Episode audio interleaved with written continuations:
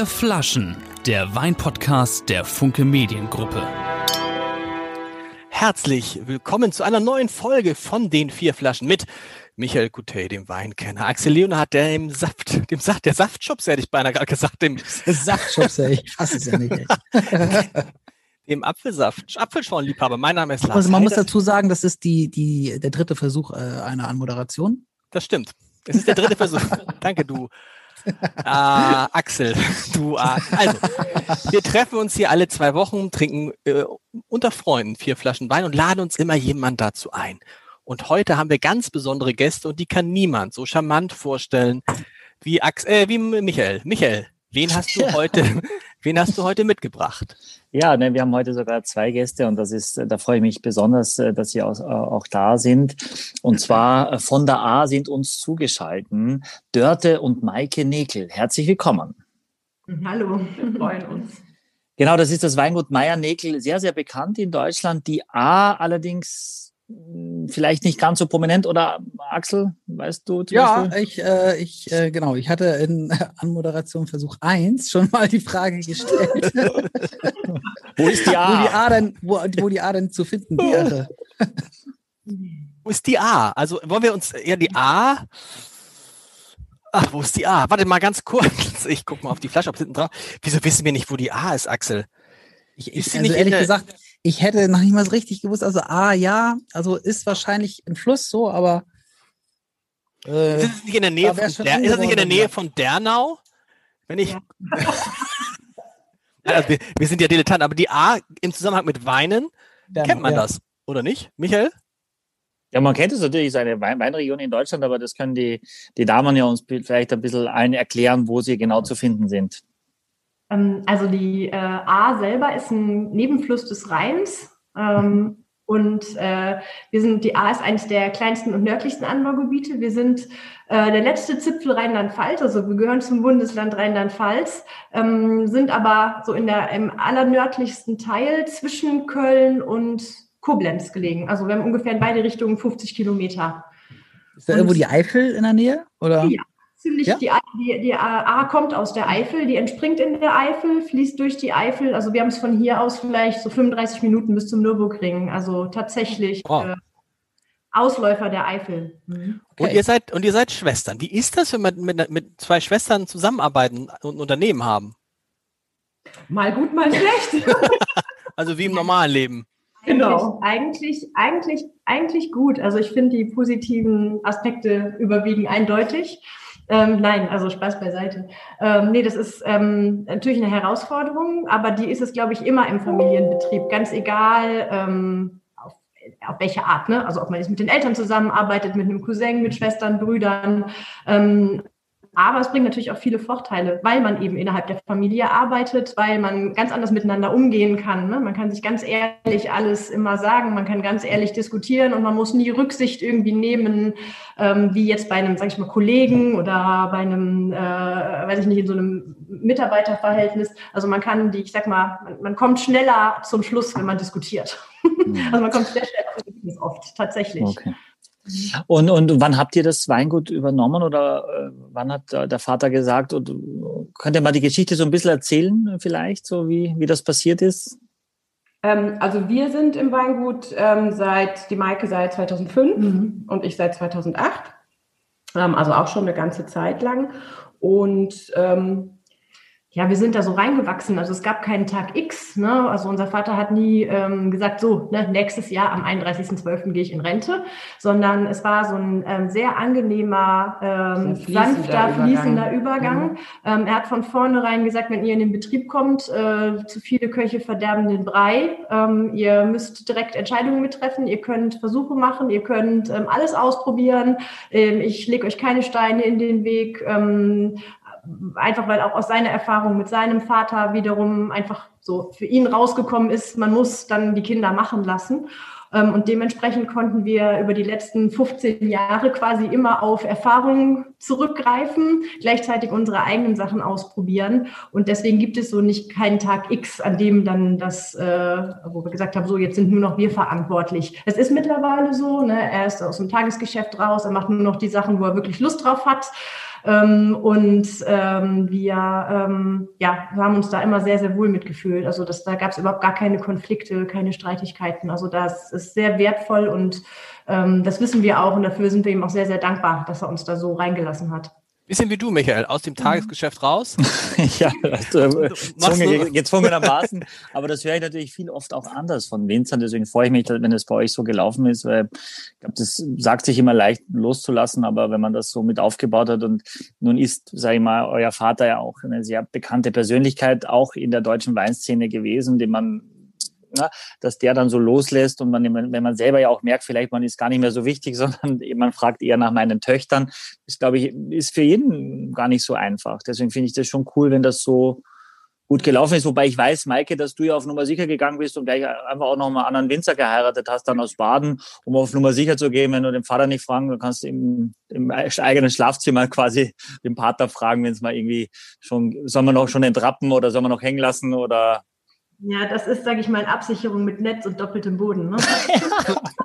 Oder es ist, man kann auch sagen, es ist Klumpenrisiko, ne? Also alles auf eine Karte gesetzt. ja. Also. Ja, nee, aber jetzt nochmal, so um darauf zurückzukommen, unser Vater hat immer gesagt, als er in den Betrieb reingegangen ist, so als ganz junger Winzer, ähm, unser Opa, dem ging es gesundheitlich nicht gut, er musste ja in den Betrieb rein ganz plötzlich. Er musste sein, er hat äh, Mathe und Sport studiert, also er hat eigentlich auf Lehramt studiert, wollte diesen Weinbaugeschichte nebenbei machen, ist dann da schneller reingekommen, als er gedacht hat. Und dann hat er gesagt, dann kamen dann Kunden und die kamen rein und haben nach dem Herrn Näkel gefragt. Dann hat er gesagt, ja, hier stehe ich doch. Und dann haben die gesagt, nee, der richtige Herr Näkel. Und das war so äh, prägend, dass er uns dann direkt von Anfang an so im Prinzip die Chance gegeben hat, ähm, also das, das ist bei uns einfach nicht passiert. Natürlich ist es passiert, ne? aber, aber so. Ähm, ne? aber direkt an die Front gestellt. Direkt an die Front gestellt und gesagt hat, so hier, ne, jetzt.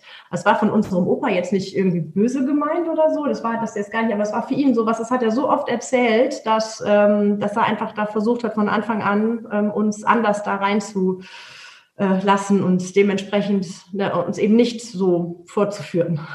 Und wir erleben, und wir erleben jetzt heute, Axel, ich glaube für uns beide interessant, es ist so eine Burgunderschule heute, oder, Michael? Wir gehen, ja. Ich habe hab gesehen, hast du gesehen, Axel? Weißburgunder, Frühburgunder, Spätburgunder, alles so Begriffe, die jetzt für Axel und mich neu sind. Also das heißt ganz neu nicht, ganz ja, aber, aber Frühburgunder, Spät, Weißburgunder wissen wir, kommt nach, ne, aber und deshalb sind wir sehr, ihr seid also auf, auf die Burgunderfamilie spezialisiert?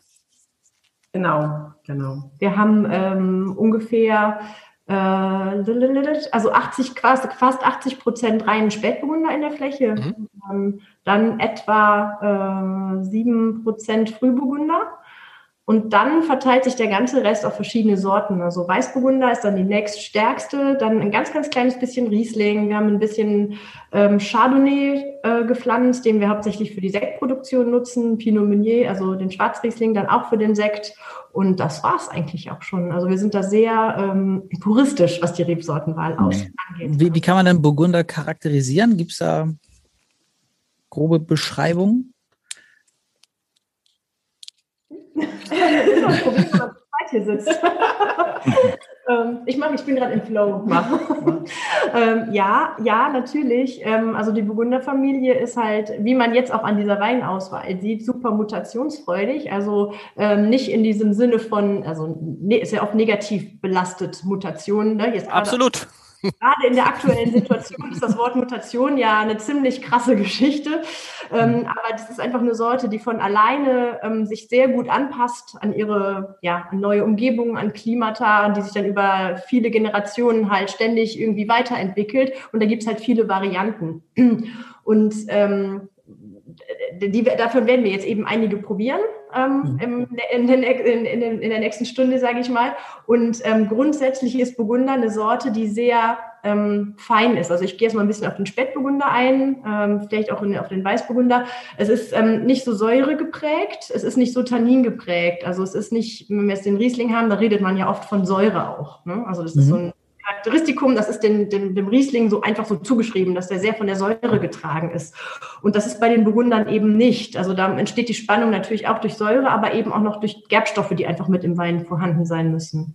Und gerade wenn es jetzt um den Spätburgunder geht, ist es ja meistens die Sorte, die bei vielen, äh, ich sage mal jetzt nicht unbedingt ähm, ständigen Weintrinkern ein großes Fragezeichen ins Gesicht äh, äh, bringt, wenn, äh, weil der, weil die Farbe eben nicht, also man kann durchgucken, ne? Also er ist mhm. halt nicht tiefrot und dunkel, wie man sich so das von vielen Rotweinen aus dem südlicheren Bereich oder von anderen Rebsorten eben auch kennt, sondern er hat eine eher ähm, hellere rote Farbe. Ne? Und das sind, die Frage habe ich glaube ich schon mal gestellt, aber sind Burgundertrauben per se alle rot? Nein, nein. Nein. Also die, die, das heißt Weißburgunder und Grauburgunder, die sind auch weiße Trauben. Genau. Genau. Chardonnay gehört ja auch zur Burgunderfamilie. Okay, da, dass wir jetzt mal richtig was lernen. Richtig ja. was lernen. Also die Burgunderfamilie. Einmal noch für Axel und mich. Und dann würde ich sagen, Axel, nächste Woche kann, wir dann, kann das dann abgefragt werden. Sagt uns nochmal, welche ab, ne? Genau. welche Rebsorten gehören zur Burgunderfamilie? Weißburgunder, immer abwechselnd, Axel, wie viel uns einfallen? Ich fange an. Grauburgunder. Weißburgunder. Chardonnay. Spätburgunder. Frühburgunder. Hehe, Axel. Blauburgunder. Gibt es Blauburgunder? Nein. Ja, gibt es, aber ist Synonym für Spätburgunder quasi. Okay. Ich glaube, Auxerrois würde man auch noch in die Burgunderfamilie hineinsetzen. Hätte ich jetzt als Rebsorte. Gesagt, ja. ja, genau. und, aber das war es dann schon, die, die fünf. Oder aber, die das sind, aber, aber das sind alles eigenständige Rebsorten, die zu dieser, zu dieser Familie. Rebsortenfamilie gehören, oder? Genau. Der ja. Pinot Meunier fehlt noch. Der Pinot Meunier, der Schwarzriesling. Der gehört auch noch dazu. Ein Schwarzriesling gehört zur Burgunderfamilie. Ist so ein bisschen das schwarze Schaf der Burgunderfamilie genau, wahrscheinlich. Genau, wobei aber das Wort Pinot Meunier, Pinot wie Pinot Blanc, Weißburgunder oder Pinot Gris würde so. das dann verraten und dann kann man das den Kontext zusammenfinden. Und wir starten jetzt mit einem 2019er Weißburgunder. Das ist der erste Podcast, in dem wir so viel schon erfahren haben und gesprochen haben, ohne überhaupt was zu trinken. 2019 Weißburgunder mit zwölf Alkohol.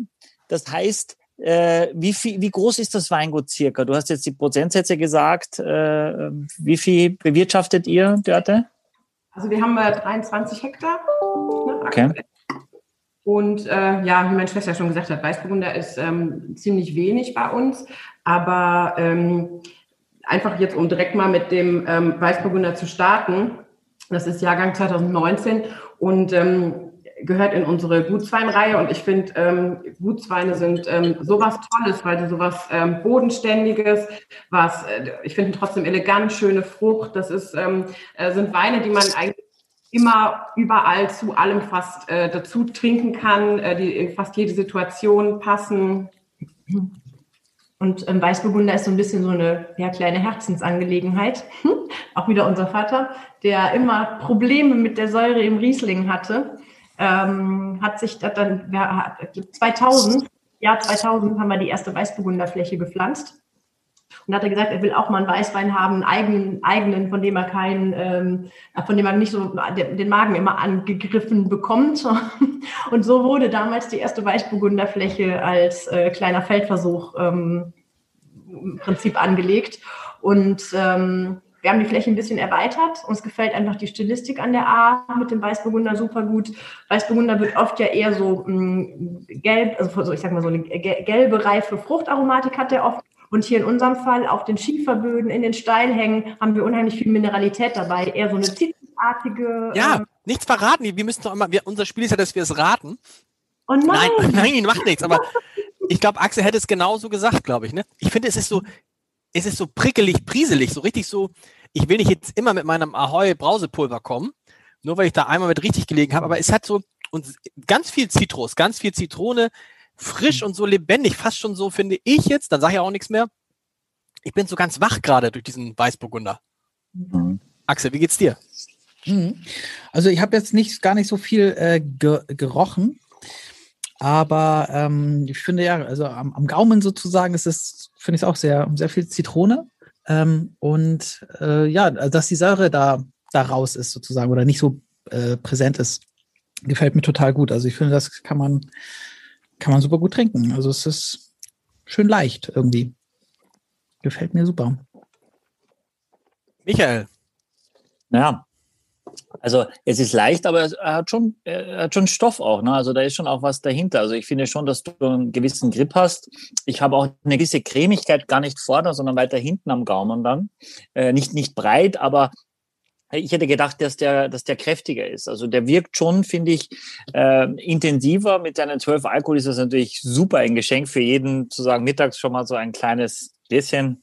Äh, Gerade in diesen Zeiten, finde ich, kann man auch schon mal am frühen Mittag schon mal ein, äh, ein, ein Glas probieren. Und ich finde es irrsinnig klar. Das gefällt mir sehr gut. Der Wein ist sehr, sehr klar, geradlinig. Und das finde ich eigentlich, also nicht so ein verschnörkelter, verwobener mit, mit so einer opulenten Frucht, sondern in seiner Klarheit, in seiner Frische. Mag ich total gerne. Das erste Mal, dass ich einen Weißburgunder von der A probiere, bin also Novize in dem Bereich und macht mich ziemlich, ziemlich an, finde ich sehr stark. Und dieses, okay, wo, wie, wie kriegt man dieses Prickeln da rein? Das ist ja nicht Kohlensäure, nicht falsch verstehen, sondern es ist so, es hat so ein Prickeln, also bei mir ist es so ein Prickeln auf der Zunge oder habe nur ich das? Hm, offensichtlich.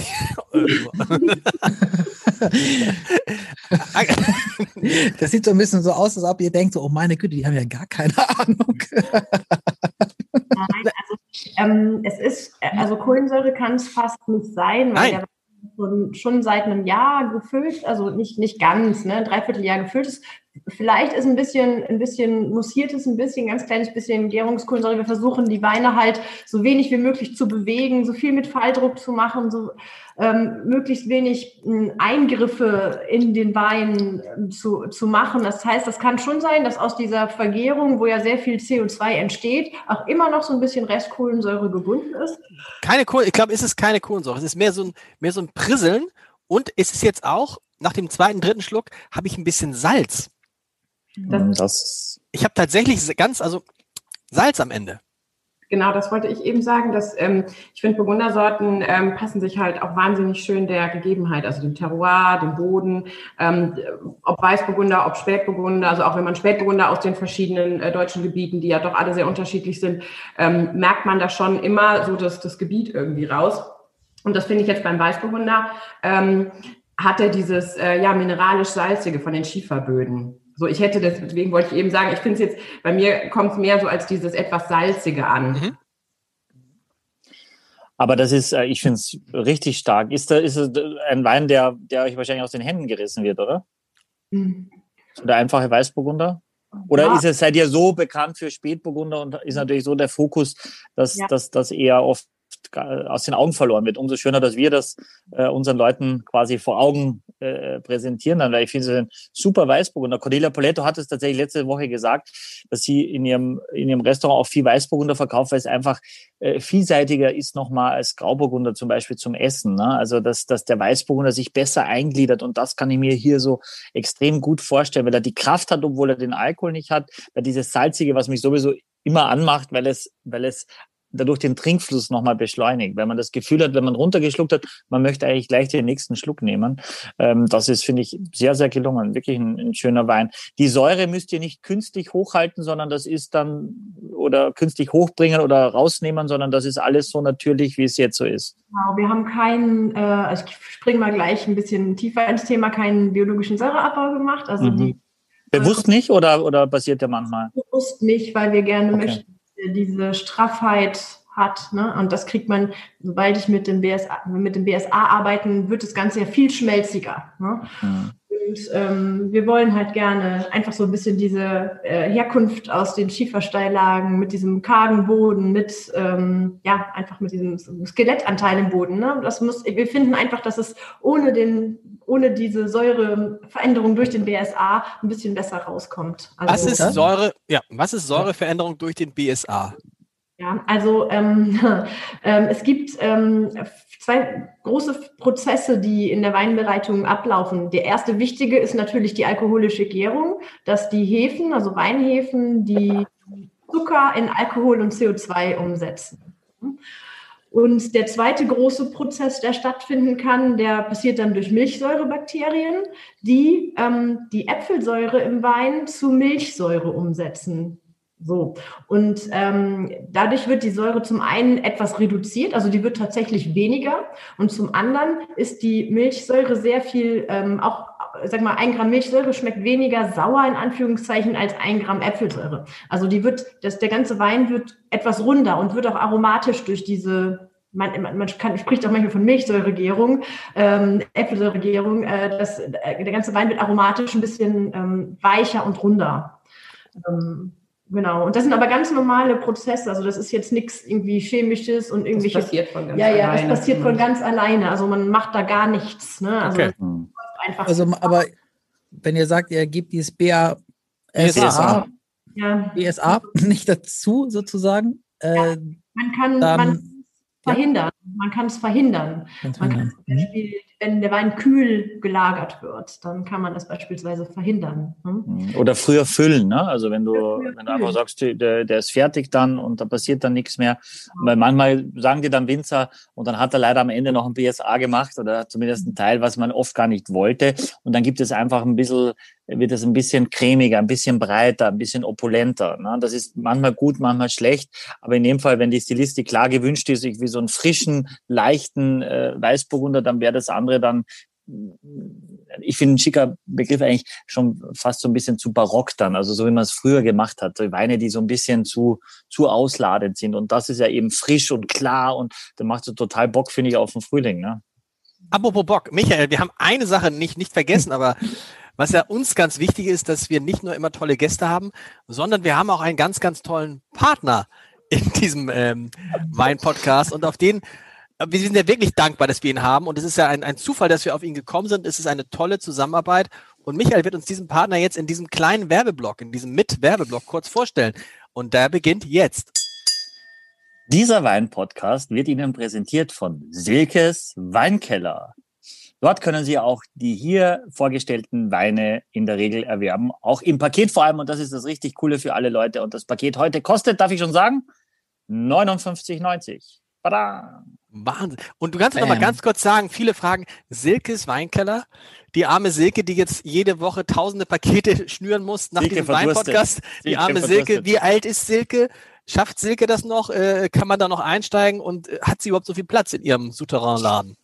Ja, das ist die Geschichte tatsächlich, dass, dass es eine Silke gibt, die das mal gegründet hat. Und ich glaube, die hatten, haben immer in Spanien Urlaub gemacht. Und ich kenne viele solche Geschichten und haben immer wieder mal Wein mitgebracht aus Spanien und dann für die Nachbarn und dann schon für mehr Nachbarn und für deren Freunde. Und irgendwann, und die haben das dann alles in der Garage gelagert und irgendwann haben die dann relativ früh tatsächlich äh, zu Internetzeiten, weiß nicht, Anfang der 90er Jahre, waren eine der ersten Online-Weinhändler dann in Deutschland. Und da ist das geblieben. Mittlerweile ist eine große Gruppe dahinter, der diese Firma gehört. Die haben sich auch überlegt, den Namen trotzdem zu behalten. Ist das jetzt zu So, Ende? ja, Ja, ja, perfekt. Axel, wie heißt noch, anrufen. Axel, wie heißt nochmal deine Mutter? Silke. Ja, die hätte mal einen Weinkeller machen sollen. Die Sehr hätte mal gut. einen machen sollen. Kommen wir, Ja. kommen wir vom Ja, Weißburg, vielleicht. vom Weißburgunder. Ich kann jetzt schon sagen, auf jeden Fall mein Lieblingsweißwein heute. Super Weißwein. Auf jeden, aber würdet ihr das rausschmecken, äh, also in so einer Blindverkostung, würdet ihr einen Riesling von einem Weißburgunder unterscheiden können? Aber sicher. Ja. Ja, selbst ich, Axel. Ja? Also man kann, Selbst du. man kann ähm, Ja, ich weiß nicht. Man kann natürlich versuchen, kellertechnisch Rebsorten zu verfremden. Ne? Das geht dann Mhm. schon irgendwie, aber das ist ja nicht Ziel der Sache. Also das heißt, jeder, der eine Rebsorte ausbaut, baut die ja mit dem Ziel aus, dass man die Rebsorte auch merkt. Und dementsprechend ist es in Blindverkostungen kein Problem. Es sei denn, es ist zum Beispiel bei so einem Riesling in BSA, wo wir gerade dabei waren, durchgelaufen und der ist vielleicht auch noch im Holzfass gewesen, könnte es ein bisschen verfremdet sein. Aber Ja. äh, ich sage mal, 99,99 Prozent der Fälle erkennt man das. Okay, also du, äh, hier würdest du sagen, weil, weil es dann doch weniger Säure hat, würdest du es daran erkennen oder? eine ganz Was? andere Aromenstruktur, oder? Also Ja, also rein von der Aromatik, finde ich. Ich Mhm. glaube, vom Riechen könnte man schon. Äh, ausschließen. Das Ja. ist kein Was, was ist denn eigentlich die Aromatik? Also, weil wir haben jetzt noch gar nicht so, wir, wir haben alle behauptet, da wäre Zitrone irgendwie drin, aber stimmt das überhaupt? Und ja, also ich vor allem in Riesling ist das ja auch. ja, ich habe es ja auch schon äh, gesagt, dass diese bisschen zitronige Geschichte drin ist. Ne? Ja. Ähm, und dann halt ähm, schon so, ich sag mal, gelbe, so eine gelbe Fruchtaromatik. Ne? Ähm, also wenn ich jetzt so an gelbes äh, Steinobst denke. Ne? Aber das sagt Michi manchmal auch über Rieslinge. Oder? Ja. Das stimmt, ja, ja, das sind da, das sind daher. Aber der Riesling hat, ist natürlich nicht nur durch die Säure, ich weiß schon, Axel, worauf du abziehst, es ist einfach straffer. Es ist, äh, es ist eine andere, der weiß, äh, ich finde schon, wenn du das oft probierst, beides in der gleichen Kategorie, dass du schon merkst, dass der Riesling eine andere Aggressivität hat, eine, eine andere, äh, Stringenz meistens nochmal, wenn er auf diesen Böden wachsen würde, noch, noch mehr. Was der Weißburgunder jetzt erhalten hat, ist diese Mineralität, dieses Salzige, das würde beim Riesling vielleicht hinten raus genauso sein, ja, aber das ist vor allem der Boden, da ist die Traube, die Rebsorte nur der Träger. Ähm, und der Weißburgunder, finde ich, hat eben, der, das wirkt jetzt eben milder. Der Riesling wäre immer härter und ein bisschen schärfer und ein bisschen eckiger und natürlich würde die Säure deutlich mehr rauskommen, ja. Mhm, okay. Okay. Ich vergleiche das gerne, also mit Obstsorten. Ne? Also wenn man sich mhm. jetzt viele Äpfel isst und probiert mal einen Boskop-Apfel und einen Elster-Apfel, da weiß man ja auch irgendwann, was was ist. Und so ist es bei Rebsorten und Weinen letztendlich auch. Ne? Das kommt über die Erfahrung. Ne? Ja. Wenn man also, ne, wenn man sich mit dem Thema beschäftigt, äh, mit dem Thema Wein oder auch in anderen Bereichen, ne, dann, ähm, dann hat man das irgendwann drin. Da weiß man einfach, wie eine Stilistik, wie eine Aromatik bei einer Rebsorte ist. Und ähm, mhm deswegen, ich nehme gerne das Obst dann gern, also einfach dazu, ne, weil viele, das für viele so oft so ein Geheimnis ist, ne, so nach dem Motto, wie merke ich denn da jetzt was und wie werde ich denn da Weinkenner und so letztendlich übers Probieren und Erfahrungen sammeln und, und unseren Podcast hören. Genau, wobei haben wir, ja, genau. gelernt, haben, haben wir nicht gelernt, Axel, so, also am einfachsten rauszu, für Laien rauszuschmecken, jetzt verbessert ihr mich gleich, oder rauszuriechen, ist, ist Sauvignon Blanc, oder?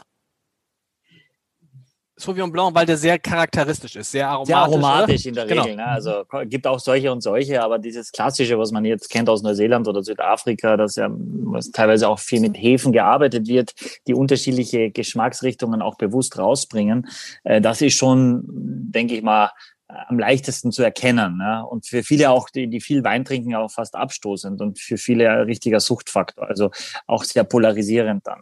und schwierig, und schwierig, und schwierig, Entschuldigung, schwierig auseinanderzuhalten. Was ist schwierig? Scheurebe und Sauvignon Blanc ist so ähnlich? Das ist ähnlich, genau, sehr gut, ja. Das und was kann man noch, was ist noch, also Riesling ist auch charakteristisch, aber. Ja, Riesling und Silvaner durchaus zum Beispiel ist es nicht so weit voneinander entfernt, wenn man, wenn man das Winzer machen, die das ein bisschen, sage ich mal, äh, aus dem gleichen Keller kommt, dann kann das schon in eine ähnliche Richtung gehen. Ich habe jetzt gerade mit Horst Sauer gesprochen, zum Beispiel heute, weil ich einen Weißburgunder von ihm probiert habe, gerade vor kurzem bei einer Verkostung, das mir sehr gut gefallen hat. Äh, und wenn da, da ist eben die Lage wird versucht vor allem rauszuarbeiten und die Traube ist immer nur der, der Träger. Und je, je klarer man das macht, und das will natürlich jeder machen, das wollen, äh, wollen die Näkel Sisters, wenn ich sagen darf, ja bestimmt auch machen, dass du irgendwann diese Lage schmeckst. Oh, die ja. Näkels, hast du nicht gesagt. Du hast nicht Näkel Sisters gesagt. Das kann man, kann, kann man das nicht sagen? Das ist, das ist doch eher äh, Jugendsprech.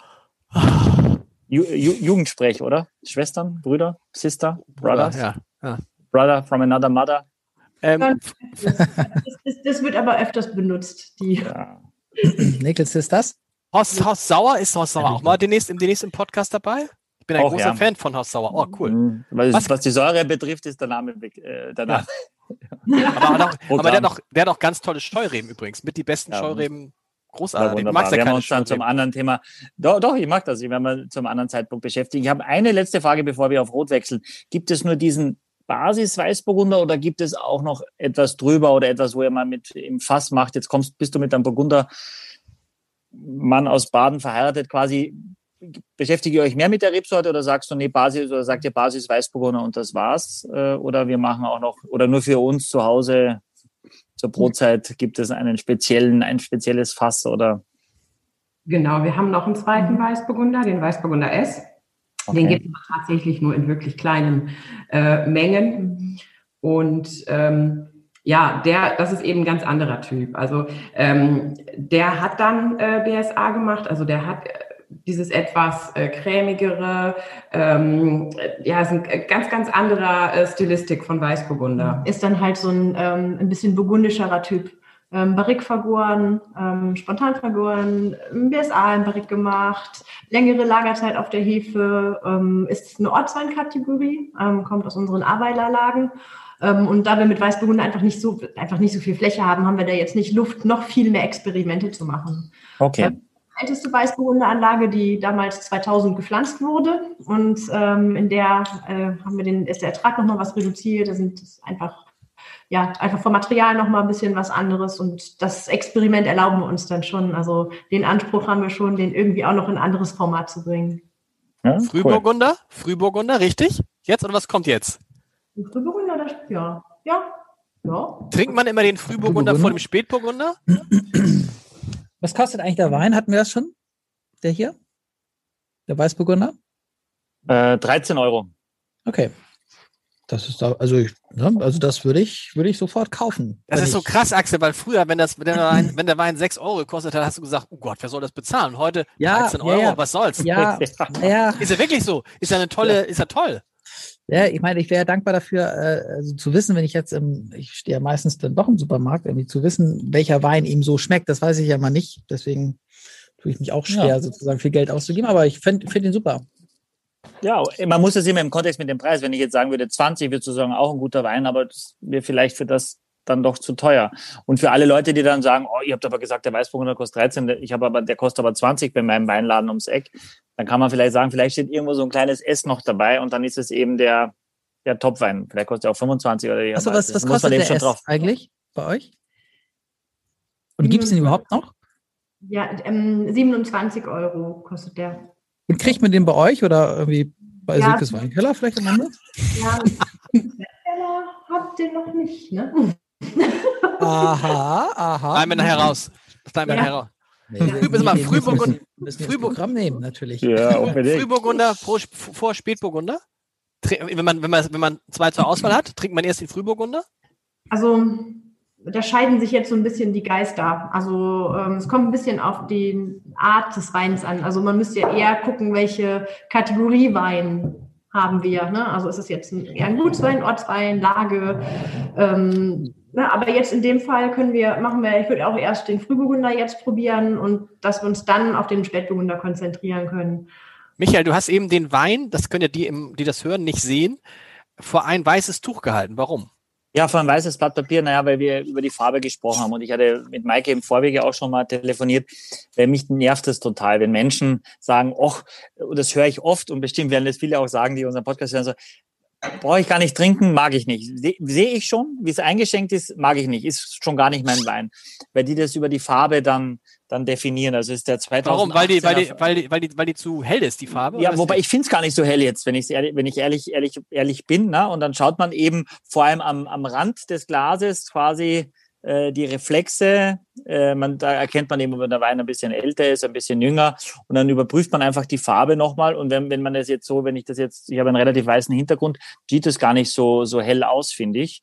Äh, Würde mich also jetzt überhaupt nicht stören, aber ich höre es auch so oft, dass es also wirklich ein Thema ist. Und Mike hat es ja gleich zu Beginn gesagt, gibt ja sogar auch viele Winzer, ich weiß nicht, habt ihr das vielleicht schon mal probiert oder einer der Generationen davor, an einen kleinen Teil anderer, äh, an ein anderes Weines dazu zu packen, um die Farbe so ein bisschen dunkler hinzukriegen.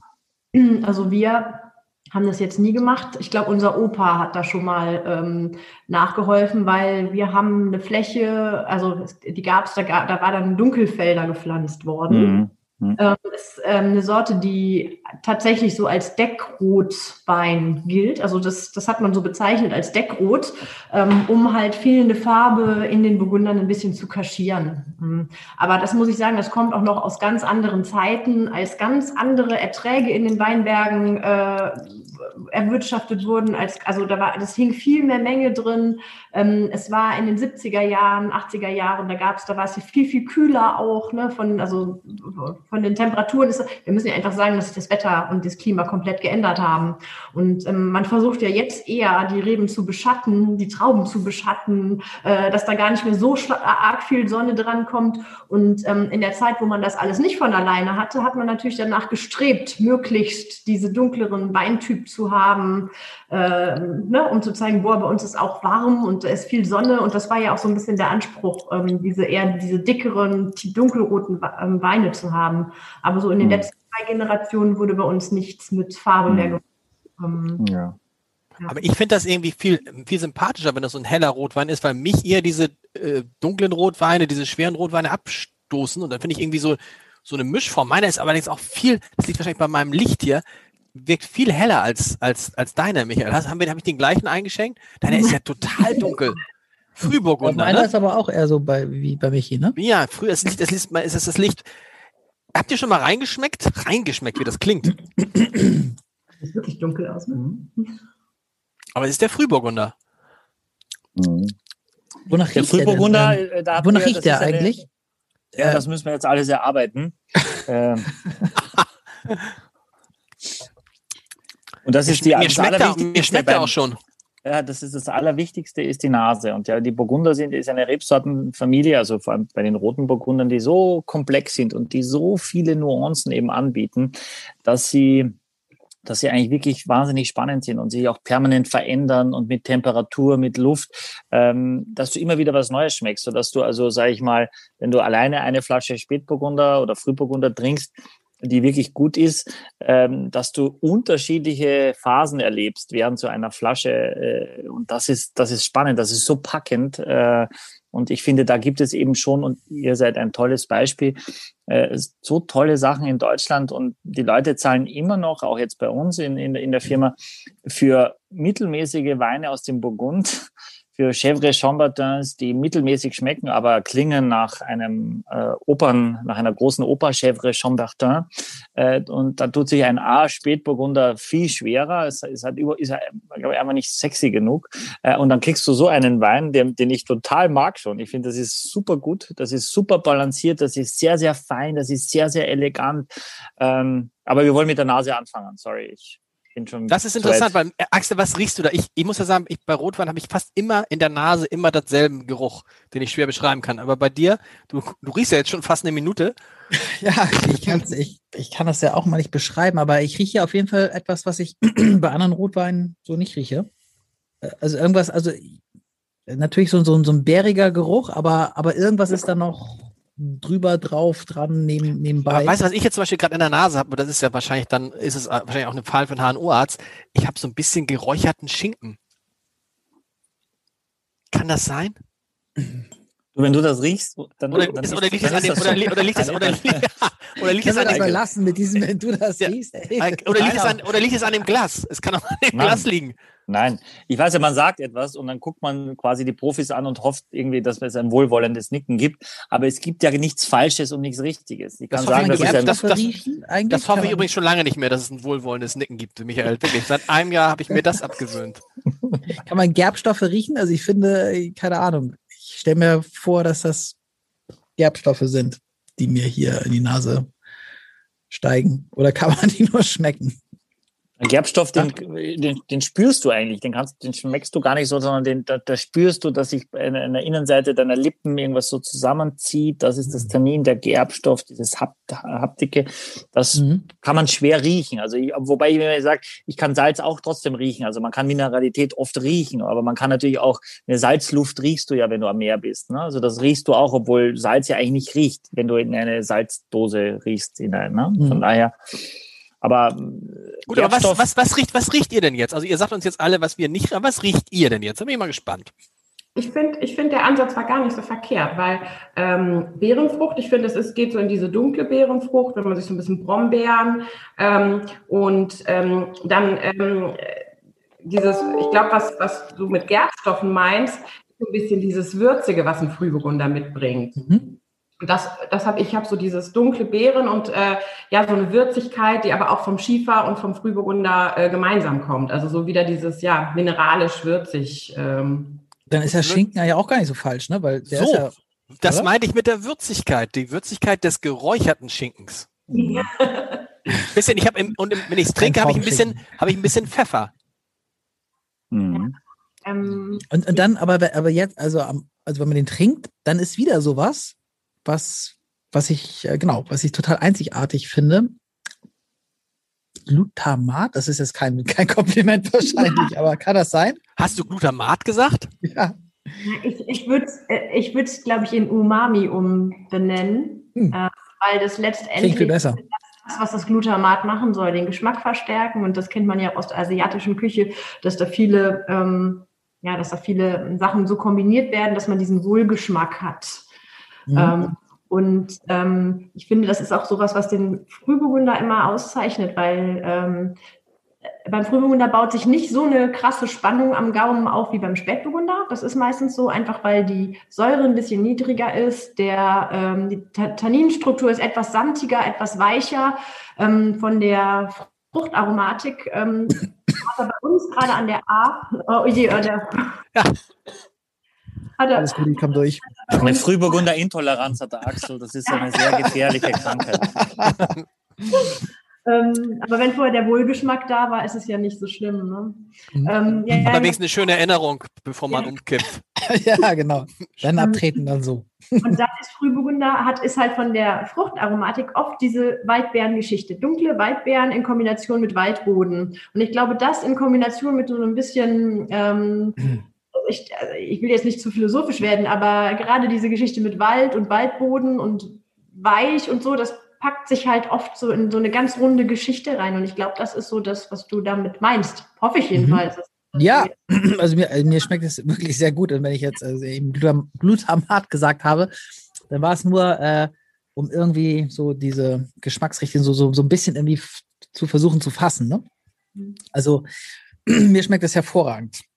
Warum ist denn Frühburgunder, warum gibt es so wenig Frühburgunder und so viel Spätburgunder? Und warum habt ihr noch einen? Ist, ist es anspruchsvoller zu, zu betreiben oder verkauft sich schwerer oder woran liegt das? Ich bin eben dabei, mal zu vergleichen, welche Sorten ziemlich schwierig auseinanderzuhalten sind. Ne? Und sind hm. ja bei Scheurebe und Sauvignon Blanc angekommen. Und letztendlich ist es beim Frühburgunder und beim Spätburgunder ja auch so dass das jetzt tatsächlich in der Blindprobe richtig schwierig ist, rauszufinden, ob es jetzt ein Frühburgunder oder ein Spätburgunder ist. Also das ist schon ziemlich äh, krass, das dann wirklich immer zu treffen, weil äh, man kann natürlich mit Einsatz von neuem Holz, beispielsweise dem Frühburgunder mit den Tanninen, ziemlich auf die Sprünge helfen. Ne? Also man kann da ziemlich schnell ähm, eine, eine Änderung im Wein durch kellerwirtschaftliche Eingriffe hervorrufen. Und dann ist der Frühburgunder halt ähm, erst zum einen circa drei Wochen früher reif, was uns mittlerweile in eine echte Bredouille bringt. Ne? Also wir können, wir haben nur noch in den schattigsten Lagen stehen, die wir haben. Also überhaupt nicht mehr in den prädestinierten großen Lagen, wo jetzt der Spätburgunder beispielsweise super äh, steht und wächst. Warum nicht? Weil er sonst viel zu früh geerntet werden müsste? Weil er sonst viel zu früh geerntet werden müsste. Okay. Hm?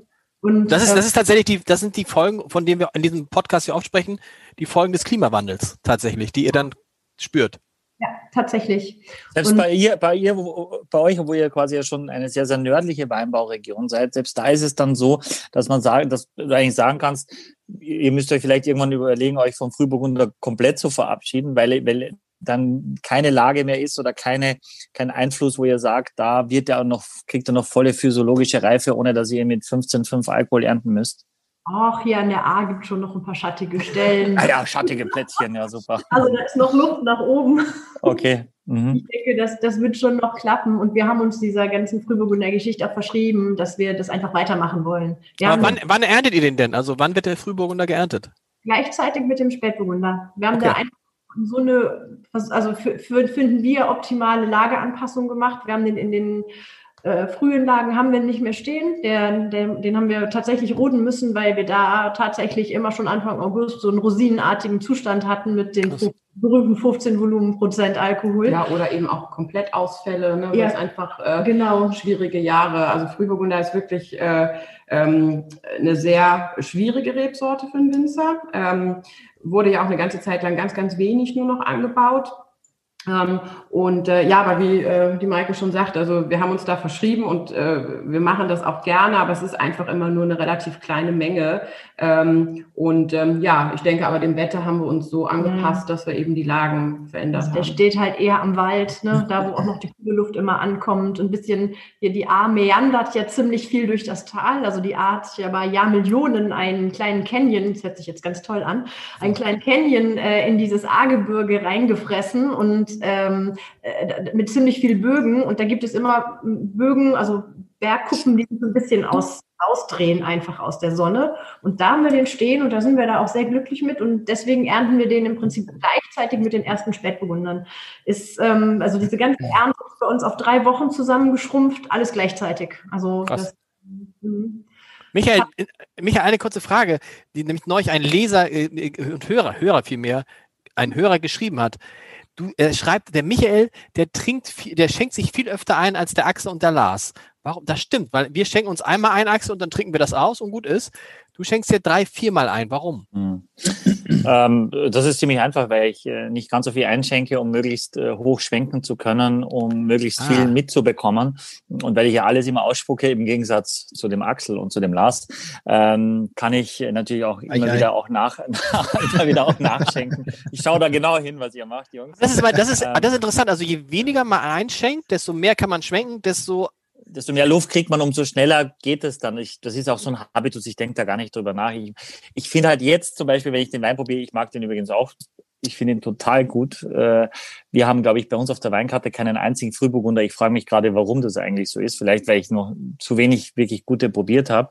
Aber es gibt auch viele Leute, die sagen, ich, ich hätte eher gern was Weiches und nicht so viel Tannin und das nervt mich, es strengt mich immer an und es, ich muss den Wein dann kauen und, und ich finde, das ist so ein Kompromiss, um zu sagen, aber ich habe trotzdem sehr viel Wein noch dazu. Also ich habe dieses samtige Tannin, aber es ist nicht weichgespült. Also der Wein hat schon, der hat eben Struktur, der hat, äh, der hat eine Substanz, aber er hat eben, finde ich, eine, eine Sandigkeit, eine Eleganz dabei, eine Frische auch. Ich mag das, im Mittelteil mag ich den total gerne. Da finde ich ihn sogar eigentlich auch saftig ähm, und dann schön trocken hinten raus. Also ich finde das ziemlich cool.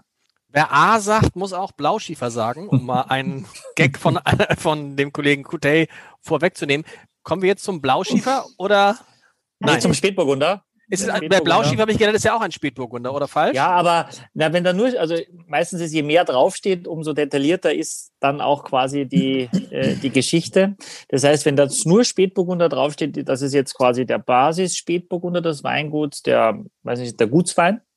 Ja, äh, und sobald dann Blauschiefer draufsteht, also entweder ein Ort oder eine Lage oder eben ein Gestein, dann geht es schon mal eine Stufe drüber. Ah, okay. Das heißt also nur Spätburgunder. Also je mehr, je mehr draufsteht auf, auf dem Etikett, desto höherwertiger? Nicht zwingend, aber in der Regel, jetzt bei deutschen Weinen ist das schon so. Wenn nur Riesling draufsteht, ja, oder Riesling trocken, dann weiß man, okay, trockener Riesling. Nur Riesling könnte auch restsüß sein, könnte auch ein Kabinett sein. Ähm, und sobald dann eine Lage draufsteht oder ein Ort, dann weiß man schon, da, das ist schon eine Stufe besser, mindestens eine Stufe besser. Könnt ihr nochmal, äh, ja. aber könnt ihr noch mal sagen, was kostet der, äh, der Frühburgunder? 20 Euro. 20. Maike, habe ich, ja. Ja? Ja. Ich habe mir alle Preise hier aufgeschrieben ich bin komplett informiert, weil wenn man die Winzer fragt, ist immer so, was kostet es ab Hof? Was hab, verkauft ihr ganz ja, aber dann, Hof dann, auch? Sind, dann sind wir jetzt bei 33. Ne? Also wir müssen Ach, ja du rennst schon wieder den Paketpreis ja, aus. Ah, Fuchs, ob sich das überhaupt lohnt oder ob Silke ähm, da irgendwie ein Geschäft mit uns macht. du, der, der äh, verkauft ihr viel ab Hof oder ist das, ist das ein, ein nennenswerter Bereich, dass Leute zu euch kommen und Weine mitnehmen oder bestellen? Ja, auf jeden Fall. Also war immer schon, ähm, da wir ähm, ja Familienbetrieb immer waren, äh, mein Großvater ähm, auch immer ähm, ähm, schon einen relativ großen ähm, Endverbraucherstamm hatte, mein Vater ähm, und wir jetzt genauso, also ich glaube so um, um die 30 Prozent. Äh, okay. Oh. Übrigens, äh, vielen Dank für das äh, Kellnermesser. Hast du eins? Und du hast auch ein ganz tolles neues Glas für die, die das auf YouTube gucken. Ja, Axel ja, hat ein Glas. Habe ich auch, aber das habe ich mir selbst mitgebracht, nachdem Michi mir das aber angeboten hatte. Sehr lieb, Michi. Mir welche zu sponsern, aber ich habe hab jetzt mal eins von zu Hause mitgebracht, damit ich. Vorbildlich. Gerade beim Burgunder ist wichtig, dass man ein, ein größeres Glas hat. Ja, das sieht sehr viel professioneller aus. Und du wurdest Sag, auch immer angesprochen aufs andere, ohne dass ich was gesagt habe. Axel. Ja, ja, ja, genau. Poletto hat, hat das gleich irgendwie gerügt. Ja. Sag mal, sagt, könnt ihr noch was sagen zum, das ist ja für mich immer interessant mit dem Etikett. Ein schwarzes Etikett, sehr schwarzes Etikett auf dunklen Flaschen mit goldener Schrift. Da ist ja wahrscheinlich eine Idee dahinter oder ist es einfach Tradition, traditionell so? Ja, also ja, unser Vater, unser Vater hat den Betrieb äh, 82 übernommen und damals waren halt diese Etiketten mit den lustigen, rankenden Trauben und Weinreben, die so durch das Etikett sich geschlängelt ja. haben, ganz modern. Er fand es zu kitschig. Zu Recht? Und, ähm, er hat dann einfach ähm, er wollte das halt ganz schlicht puristisch, so wie die Weine sind, sollte das Etikett sein und hat dann einfach ähm, so ein, ja, das waren damals noch so Leinetiketten, da war dann quasi wie mit der Schreibmaschine äh, geschrieben, linksbündig stand dann quasi der Text. Ne? Eigentlich Meier Näkel, die Rebsorte, der Jahrgang und dann diese ganzen Angaben noch drauf. Und ähm, in der Zeit ist dieses Etikett entstanden und es hatte dann schon auch so einen hohen Wiedererkennungswert, dass wir das niemals mehr äh, geändert haben. Also es hat dann so, sag mal, ein paar Face Faceliftings durchgemacht, ein anderes Papier bekommen irgendwann und die Schrift wurde dann irgendwann gemittelt. Aber äh, letztendlich ist es noch das gleiche Etikett wie das, was in den 80ern entstanden ist. Also man muss auch dazu sagen, dass ähm, unser Vater die erste Generation war, die komplett von diesem Weinbau äh, auch gelebt hat. Also mhm. unsere wir sind zwar die fünfte Generation in diesem Weingut Meier, später dann Meier-Näkel, aber ähm, die anderen haben alle noch was anderes gemacht. Also es waren dann mehr so gemischte Betriebe, die, äh, also da gab es einen Lebensmittelladen dabei, da wurde noch Geld mit verdient und es war, unser Vater hat den, hat quasi einen Hektar Rebfläche, knapp anderthalb Hektar Rebfläche in den 80ern übernommen und ähm, ist die erste Generation, die davon wirklich lebt. Und die anderen haben sich dann mehr so Etiketten aus dem Katalog kopiert, ne? sagt er immer. Hatten dann halt alle die gleichen in Deutschland. Ne? Da konnte man nicht so, gab so ein Etikettenbuch, ne? Und da hat man dann halt noch seinen Namen und seine Rebsorte und seinen Jahrgang eingedruckt. Ne? Mietburgunder, Michael, welcher Jahrgang? Das ist beides 2018 äh, und der Blauschiefer Spätburgunder auch, also alles 3 2018. Könnt ihr vielleicht dazu was sagen zu dem Jahrgang 2018 jetzt aus eurer Sicht? Also 2018 ähm, ähm, wird sich ja wahrscheinlich jeder noch dran erinnern, äh, dass es dieses äh, ja wirklich super heiße Jahr war. Ähm, in ganz Europa, also 2018 wir haben eigentlich schon im Sommer gemerkt, dass das ein äh, ganz spezielles Jahr wird, weil es war ja eigentlich vom Frühjahr an, ähm, es war ganz frühes Frühjahr, ähm, eigentlich immer weiter heiß und trocken. Also ein, ein sehr extremes Jahr 2018. Und ähm, wir haben 2018 ähm, ach Gott, haben wir so viel ne, diskutiert, überlegt, was wir machen. Ähm, wie gesagt, wir haben das eigentlich im Sommer schon gemerkt, dass wir, oder im Frühjahr, ne, dass wir ziemlich früh reagieren müssen auch. Ähm, und ähm, hatten, glaube ich, die früheste Lese aller Zeiten in 2018. Wir haben Ende August schon gestartet äh, mit der Lese normalerweise, oder was heißt normalerweise, als ich im Betrieb angefangen habe, 2008, haben wir eigentlich immer so, das war äh, 3. Oktober, war meistens noch frei und dann haben wir äh, gestartet mit der Lese und jetzt in 2018 haben wir tatsächlich Ende äh, August schon angefangen und waren Mitte September schon komplett durch. Aber es ist ja, das ist ja echt, wenn man das so hört, an so Beispielen echt beängstigend, ne? weil wir reden dann innerhalb von zwölf Jahren, hat sich das dann von Anfang Oktober auf Ende August also ist ja immerhin, das sind ja irgendwie so ein Monat, ja, fünf Wochen. Monat, ja. 40, ja, fünf Wochen, 40 Tage vorgeschoben. Ne? Also mhm. wenn wir, die, wenn wir jetzt mal weiterdenken würden, zwölf Jahre später, ist das vorstellbar, dass man dann irgendwie Ende Juli erntet? Also es hat sich aber auch noch mal was dazu geändert. Es ist nicht nur von der Temperatur diese Veränderung. Ne? Mhm. Es ist auch so vom ähm, vom Weinstil ähm, hat sich viel verändert. Ähm, man möchte jetzt auch noch was früher lesen. Man guckt mehr eben auch äh, noch mal zusätzlich auf Säure. Wie ist die Traube? Ähm, und ähm, es kommt aus einer Zeit, wo ähm, ja was, was Maike eben auch schon gesagt hat, so auch äh, vom, von meinem Großvater ähm, her, wo man das ja immer, wir sind hier ganz im, im, äh, im nördlichen Rheinland-Pfalz, ähm, wo wir es eben ganz reif haben wollten und dann war auch so ein bisschen mehr dieser Weinstil gefragt, dass es eben was reifer sein äh, sollte. Ja. Ist es für euch nicht eigentlich egal, wann ihr erntet? Also wenn es sich nach vorne geht, man, irgendwann erntet ihr, ob ihr nun im Juli erntet oder im August oder im September, ist ja...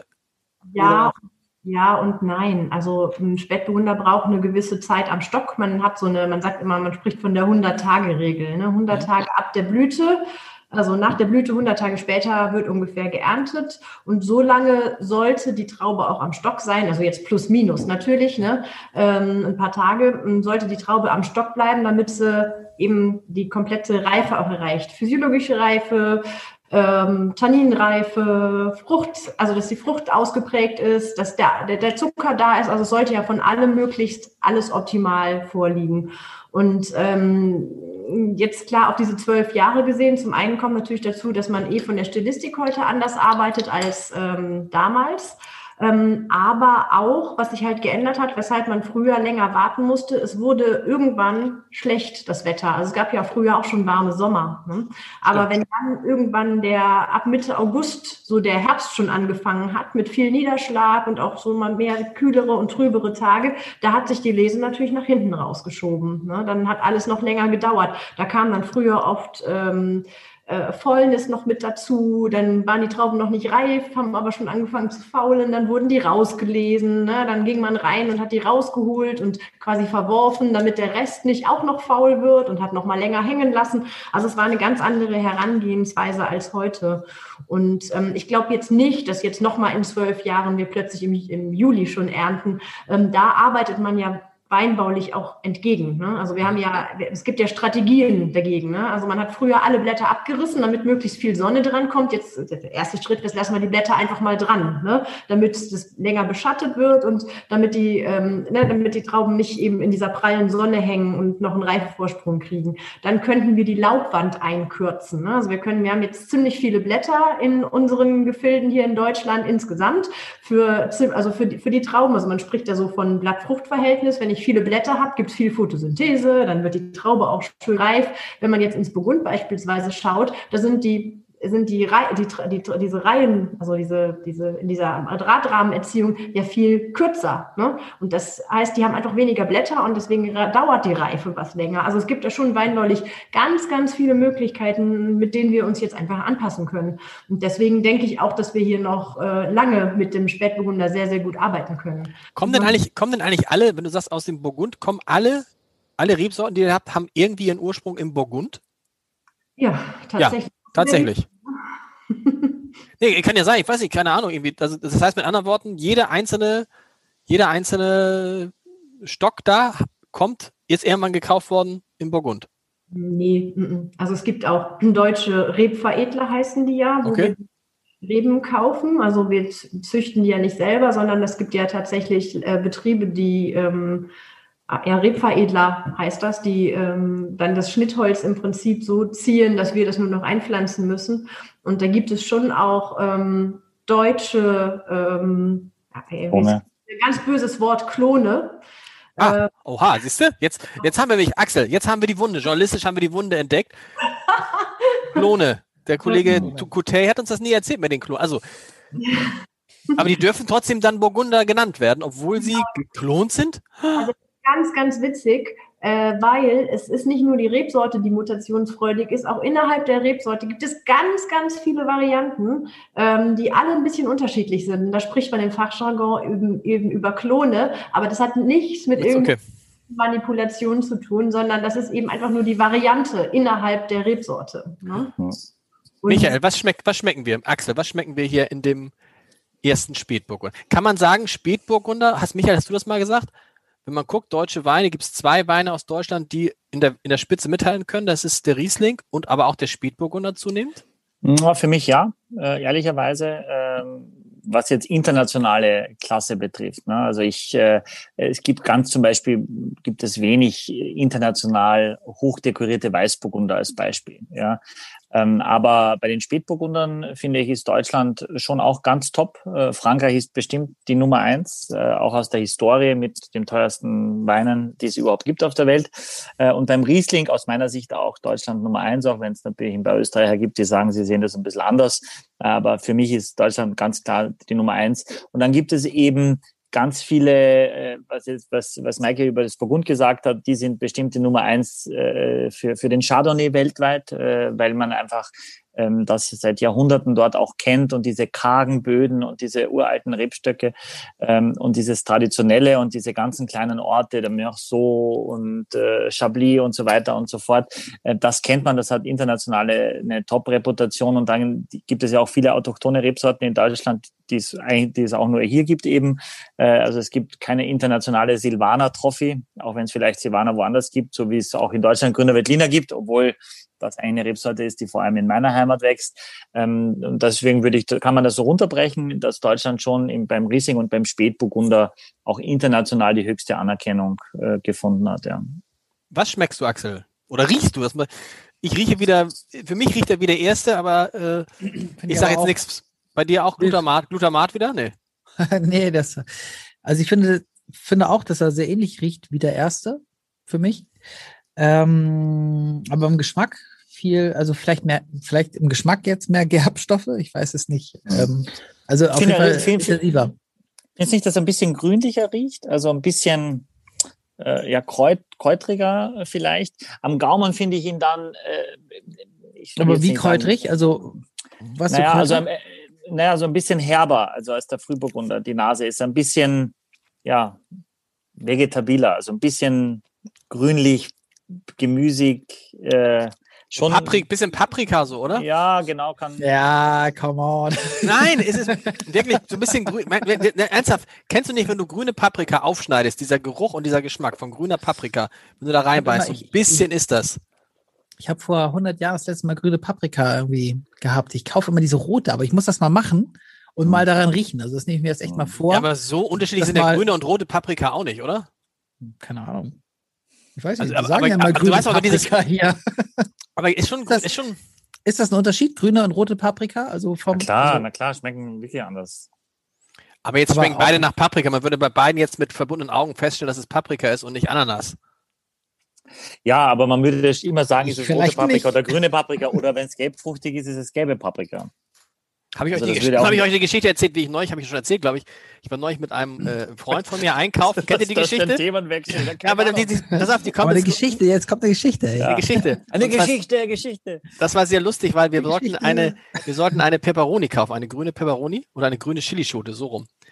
Und dann hält mir mein Freund, sehr guter Koch, hält mir eine rote Chilischote vors Gesicht und sagt, ist die grün?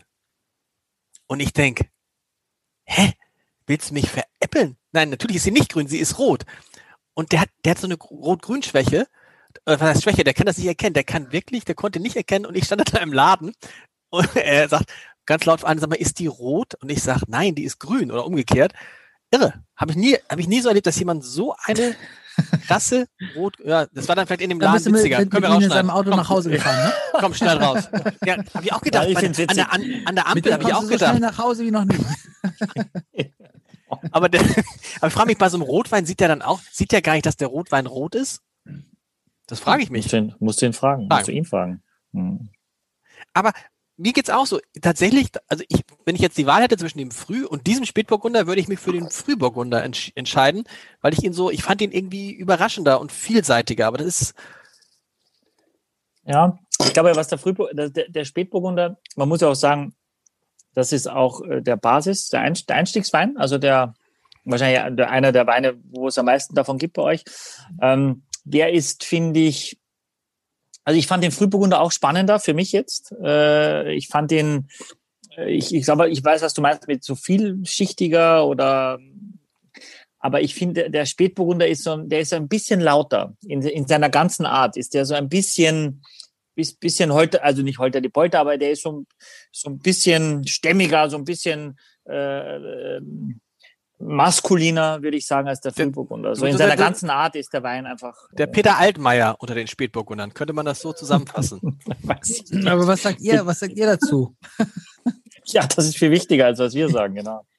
Also ähm, es ist trotzdem noch, also es ist trotzdem noch, also es, ich glaube, das wird dem Wein jetzt nicht gerecht, wenn man sagt, er ist laut und holter die Polter. Nee, habe ich auch im- immer mich zurückgenommen, immer gesagt. Hast du, nee, hast du gesagt, Michael? Du hast es gesagt. Okay. du hast es gesagt. Ja, das gesagt. Okay, geht weiter, geht weiter. War jetzt auch nicht ähm, negativ gemeint. Nein, nein, nein, alles gut. ist halt nach dem Frühburgunder, mit dem, ich packe das Wort jetzt nochmal an, mit dem Umami, mit diesem, äh, mit, also der ist halt sehr geschlossen in sich, der Frühburgunder. Ne? So insgesamt, der ist sehr äh, präsent, gerade sehr fertig. Und ähm, deswegen kommt einem jetzt, glaube ich, der Spätburgunder, der eher so ein Fruchttyp ist, der so ein bisschen diese rustikalere Tanninstruktur hat, ähm, natürlich lauter vor. Ne? Wenn wir es, glaube ich, andersrum probiert hätten, hätten wir, glaube ich, äh, ich glaube, wir hätten über die Weine tatsächlich anders gesprochen.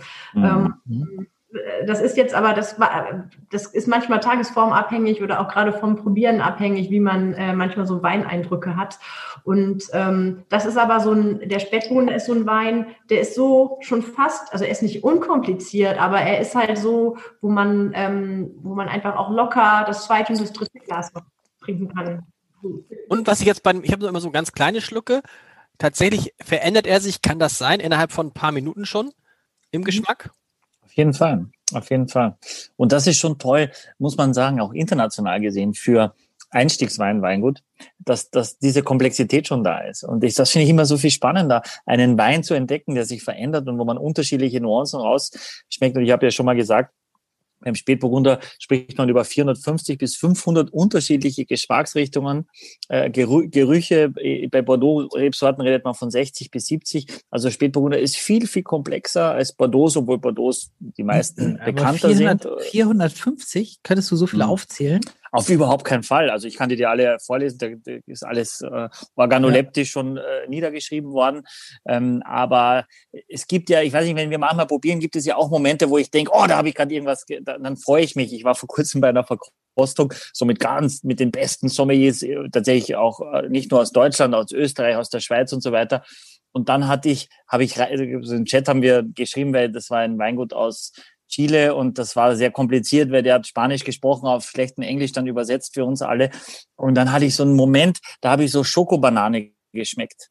Aber ich habe Schokobanane das letzte Mal gegessen, da war ich sieben oder so. Aber das kam mir so rein, dann habe ich dann Schokobanane reingeschrieben und mich selber so gefreut darüber. Und es war eher sehr unpassend, weil man hört zu und schreibt da nicht rein. Aber es gibt dann so Momente, wo du irgendwelche Geschmacks Dinge hast, wenn du so einen Wein probierst, das sind ja vor allem Erinnerungen, wie du mhm. weißt, wie irgendwas geschmeckt oder gerochen hat. Ähm, und das, das passiert eben bei solchen Weinen, bei, bei Spätburgundern zum Beispiel viel häufiger als, sag jetzt mal, wenn du so einen ganz kraftvollen ja, Shiraz aus, Südaf äh, aus, aus, Südafrika oder aus Australien hast, das ist auch super spannend, aber es ist, geht immer in die gleiche Richtung und verändert sich nicht wirklich massiv, auch nach zwei Tagen nicht und auch nicht nach zwei Stunden. Und das ist beim Spätburgunder schon wirklich anders, vor allem weil er auch ja anders reift auch nochmal. Das heißt, die gleiche Flasche in zwei Jahren schmeckt wirklich komplett anders als, als heute. Ne? Und das ist schon äh, auch eigentlich auch was Tolles. Könnt ihr nochmal sagen, für, für Axel und mich, Bordeaux und Burgund, Burgunder, Spätburgunder. Sind das die beiden, ist das sozusagen Real Madrid und FC Barcelona? Also sind das, wenn ich meine, sind das die beiden, die darum kämpfen, wer ist der tollste Rotwein oder ist der Bordeaux eigentlich äh, Bordeaux ist Bordeaux und danach kommt lange nichts? Also ich ähm, hole jetzt mal mein Obst wieder raus. Ne? Sind jetzt Äpfel oder Birnen besser? Okay, also oh, okay, das Birnen, Birnen, auf jeden Fall. Für, für mich, für, das, das ist ja deshalb sind wir Laien ja auch in diesem Podcast. Für uns ist Rotwein Rotwein und äh, Spätburgunder klingt nach Champions League. Äh, das heißt mit anderen Worten, äh, man darf die nicht miteinander vergleichen, auch obwohl sie die gleiche aus also, dem gleichen Bereich kommen. Und ein B vorne haben. Ja. Schwierig, ganz schwierig zu vergleichen, aber äh, letztendlich eine Geschmackssache, wie alles beim Wein natürlich eine Geschmackssache ist. Ne? Ist alles ganz, ganz subjektiv. Es gibt Liebhaber für das eine und für das andere. Und ähm, die Bordeaux sind halt, ähm, sind halt einfach aufgrund dieser ganzen Tanninstruktur unheimlich lagerfähig. Ne? Also das ähm, sind natürlich Weine, die können auch wirklich ur, ur, ur, uralt werden. Ne? Und dann frage, dann frage ich anders. Für für aktuelle Bordeaux oder Spätburgunder, was ist teurer? Hm. Oder wechselt das auch mal so, mal so? Ja, total, ja, total. Okay. Ich, ich finde, der größte Unterschied jetzt aus meiner Erfahrung ist, ähm, dass, dass, dass das Thema Burgunder noch viel komplexer ist als das Thema Bordeaux. Also beim Thema Bordeaux weißt du relativ schnell, das ist der Jahrgang, der ist so und so, da gibt es keine Ausreißer, da gibt es ganz mittlerweile äh, gibt es ein paar ganz schlechte Jahrgänge. 2013 war so ein ziemlich schlechter Bordeaux-Jahrgang als Beispiel. Gab es auch viele große Weingüter, die gar keinen Wein, keinen Grand Wein produziert haben. Aber ansonsten ist es alles relativ austariert. Im Burgund finde ich, ist es so unterschiedlich. Also ich muss jeden Burgunder hundertprozentig verkosten, bevor ich ihn dann liste oder nicht, weil es so Unterschiede sind. Der gleiche Wein im nächsten Jahrgang schmeckt eben schon komplett anders und auch innerhalb eines Weinguts kann äh, einfach eine andere Lage schon sich ganz, ganz anders präsentieren. Das, das, das ist schon sehr, sehr schwer. Aber wenn man einen einen großen Burgunder in einem perfekten Trinkzeitpunkt äh, mal im Glas hat, dann will man eigentlich nicht, nichts anderes mehr trinken. Also das ist dann schon, schon Heaven on Earth. Das ist dann schon, äh, schon richtig groß. Ja. Und das meinte, das meinte ich im Sinne von, also, ne, also mit diesem Vergleich Real Madrid und äh, FC Barcelona. Weil wenn ich jetzt einen anderen Rotwein nehmen würde, ein Primitivo, würde ich natürlich sagen, ja gut, Primitivo ist eine andere Klasse. Hm, als, stimmt. Als äh, hm. äh, Bordeaux und äh, Spätburgunder, oder? Genau, aber es ist ja auch zu, zu kleinteilig gedacht, wenn man es auf die zwei jetzt, da gibt es eben viel, viel mehr, die ganz oben mitspielen. Äh, ne? Also in, aber das tun in der Champions League spielen ja auch, äh, auch noch ein paar andere mit, die ab und zu gewinnen. Aber man muss schon sagen, dass, dass meistens gibt es eben den Bordeaux-Trinker und den Burgunder-Trinker. Oder die meisten allerdings enden eher beim Burgunder dann wieder. Weil die, diese Feinheiten des Burgunders, dieses fein ziselierte, dieses sehr, sehr komplexe, da bedarf es schon einer, einer großen Erfahrung. Da muss man schon viel auch in seinem Leben getrunken und probiert haben, um das schätzen zu können. Aber es ist eben auch schon sehr, sehr teuer. Also aus Burgund, die Top-Sachen sind sehr, sehr teuer, sehr rar, gibt auch sehr, sehr wenig. Ähm, aber das ist schon etwas, was ja, ein tolles Erlebnis ist. Ob es das Axel Geld macht- wert ist, weiß ich nicht. Axel aber macht den Blauschiefer schon auf. Was kostet dieser, der erste Spätburgunder? Was kostet der? 14 Euro. Oh, das ist aber dann ein guter Günstiger Preis. als der Frühburgunder, ja. Hm? Krass. ja. Das ist aber schon ja. bei 47, ne? Das stimmt. Das heißt, der andere, wenn der andere jetzt über 12 kostet, Axel, dann lohnt sich der Kauf des Weinpakets, meinst du? Über, über, über 12,90, ne? Was, äh, was ist denn hier, äh, Dörte zum Beispiel, der ein Trinkzeitpunkt, wo ihr sagt, da, da präsentieren sich eure Weine am besten? Wir haben jetzt 221, das sind jetzt zwei 18er Jahrgänge. Wann ist denn so ein einfacher, einfacher Spätburgunder so ein, wann trinkt ihr den jetzt am liebsten? Oder wenn jetzt die Maike sagt, hol mal eine Flasche aus dem Keller, wo, wo greifst du denn jetzt hin? Also es kommt auf jeden Fall auf den Wein drauf an. Ähm, wenn wir jetzt einfach zurückgehen zu dem, den wir gerade hatten, zum Gutspätburgunder, den ähm, finde ich, den darf man auch ruhig schon was jünger trinken. Also ich Mhm. glaube, das ist wirklich, dass dem jetzt so gerade ein bisschen die Reihenfolge auch äh, schwer getan hat, weil ich finde, Mhm. das ist was, was ich ähm, auch äh, diesen Sommer ähm, ganz toll fand. Ähm, äh, das ist was, das man auch im Sommer mal ein bisschen runterkühlen darf. Das hat eine schöne ähm, helle Fruchtaromatik. Also es geht so in diese helle Beerenfruchtaromatik. Ähm, das ist animierend. Ähm, den darf man natürlich auch noch was liegen lassen. Dann verändert er sich einfach noch mal so ein bisschen, wird ein bisschen reifer, ein bisschen weicher. Das, was man jetzt vielleicht noch so ein bisschen eckig hat äh, im, im Mund. Ähm, aber so ein Gutspätburgunder, den darf man auch schon was jünger trinken. Und ähm, wenn wir jetzt eben zum, ähm, was wir jetzt als nächstes im, im Glas haben, äh, zum Blauschiefer, ähm, das wiederum, es ist natürlich auch immer so ein bisschen jahrgangsgeschuldet. Also wie ist der Jahrgang? Es gibt Jahrgänge, die brauchen einfach ein bisschen mehr Zeit. Dann gibt es Jahrgänge, die sind schon relativ früh, relativ offen, äh, präsentieren sich schon was trinkfertiger. Trotzdem darf man die dann auch noch lagern. Ähm, und das finde ich jetzt zum Beispiel äh, beim Blauschiefer, den wir jetzt im Glas haben. Also ich habe jetzt gelernt, ich darf jetzt noch nicht sagen, nach was ich denke, dass er riecht. Aber so ähm, Ja, äh, mir kannst du es sagen, weil dann kann ich das. aber da finde ich, das ist zum Beispiel jetzt so ein Wein, den, ähm, ähm, weil es 18 ist und 18 eben ähm, ja schon relativ viel Frucht mitbringt, äh, schon relativ offen ist, kann man den jetzt schon gut trinken.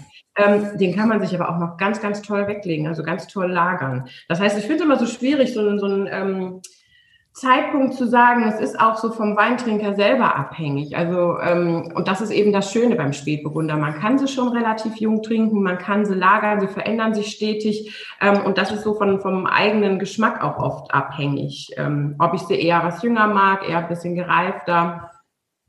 Aber der ist ja wirklich jetzt irre. Das ist schon echt, finde ich Das auch. ist jetzt mal, wo ich denke so, dann denkst du so, was haben wir eigentlich da, wo, wo, worüber haben wir davor die ganze Zeit gesprochen? Warum haben wir nicht damit angefangen? Ja, ah, das ist ja, das ist so schade manchmal, wenn man denkt so gerade, ich hatte eben so in guter Erinnerung den Frühburgunder und jetzt, das ist ja, der lässt das ja vergessen. Das ist, das, das meinte ich damit, dass du dann so manchmal so einen Sprung machst und denkst, boah, was ist das? Woran liegt das? Weil das jetzt, ist es ein Lagenwein? Ja.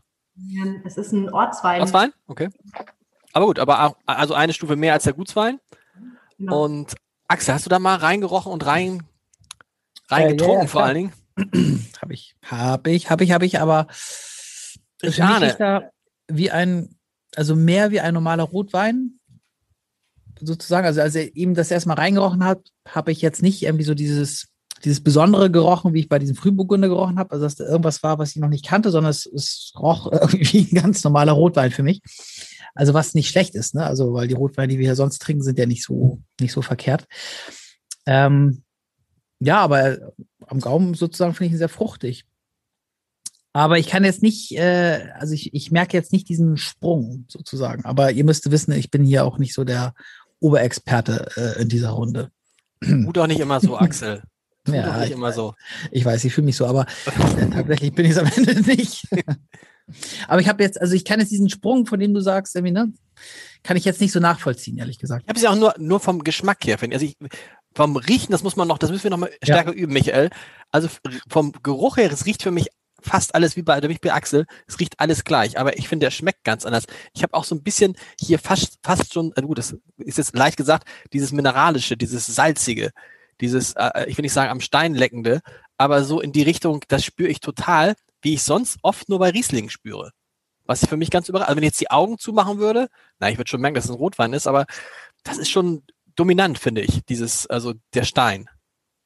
Das, Ja, soll, aber das wahrscheinlich, ist- das soll wahrscheinlich auch so sein. Deshalb Da steht sogar Blauschiefer, Blauschiefer drauf. Das heißt, da- das ist, das sind dann Parzellen ähm, quasi, die wo der Blauschiefer dominierend ist im, im, im Boden oder ist der generell auf dem Weingut etwas, was, was ihr vor allem habt? Also die ganze A ist natürlich bekannt für, dafür, dass sie viel Schiefer, Grauwacke mhm. hat. Also eben aus diesem, wir sind ja Teil vom Rheinischen Schiefergebirge, ne? Ich meine, das sagt mhm. ja schon letztendlich alles. Ähm, ist ein Wein aus unseren Dernauer Lagen, also ein Dernauer Spätburgunder, sprich Ortswein aus aus diesem Ort Dernau. Und ähm, hier haben wir halt extreme Steillage mit einem ganz, ganz hohen Schieferanteil. Der Schiefer ist ganz, ganz stark verwittert, ist dieser blaue Schiefer, also dieser bläulich anthrazitfarbene Schiefer, äh, deswegen Blauschiefer, was ja ein reiner ähm, Fantasiename ist. Also es gibt keine wissenschaftliche Bezeichnung Blauschiefer. Es ist ein Schiefer aus dem Devonszeitalter, der dann äh, quasi als Sedimentgestein unter den Ozeanen gepresst wurde, die hier ähm, ja über Mitteleuropa dann waren und ähm, ist aber eben ganz, ganz typisch, weil wir haben es eben schon mal gesagt, Spätburgunder reagiert oder Burgunder reagieren extrem auf die Lage, auf den Standort, wo sie stehen. Und der Wein, der nimmt das halt total auf. Ne? Diese extreme Steillage, äh, die, die spiegelt sich in dem Wein wieder durch dieses erdige, steinige, was man am Anfang so in der Nase hat. Das ist so das allererste, was einem bei, bei dem Blauschiefer immer in die Nase steigt. Mehr als bei dem äh, Gutspätburgunder, mehr als beim Frühburgunder, ähm, weil er eben 100 Prozent aus diesen Steillagen hier in Dernau kommt und nicht irgendwie irgendwie am Hangfuß, wo noch ein bisschen mehr Erde dabei ist oder so, das, das kommt da einfach gar nicht mit rein. Ne? Und ähm, dementsprechend ist das so für uns der Wein, der am besten zeigt, was passiert, wenn man auf Spätburgunder auf Schiefer pflanzt. Was ja auch schon wieder eine Besonderheit ist. Ne? Das gibt es ja fast nirgendwo auf der Welt. Es gibt noch ein paar Anbaugebiete in Deutschland, die Schiefer haben, die auch äh, Spätburgunder anbauen. Aber ähm, nicht viel und erst recht nicht weltweit. Also das, das macht sonst kaum einer.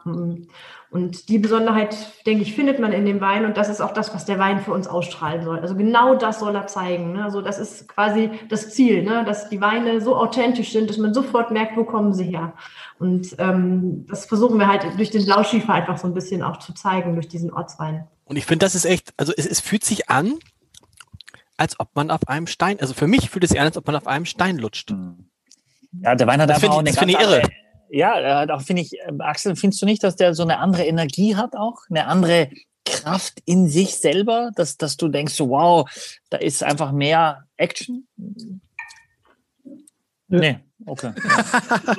das, Axel, also das war jetzt ja, eine Vorlage. Also, ähm, nee, nee, nee, also das kann ich so nicht sagen. Also wenn du jetzt sagst, ne, irgendwie das, also Stein und so, äh, das riecht man dann daraus?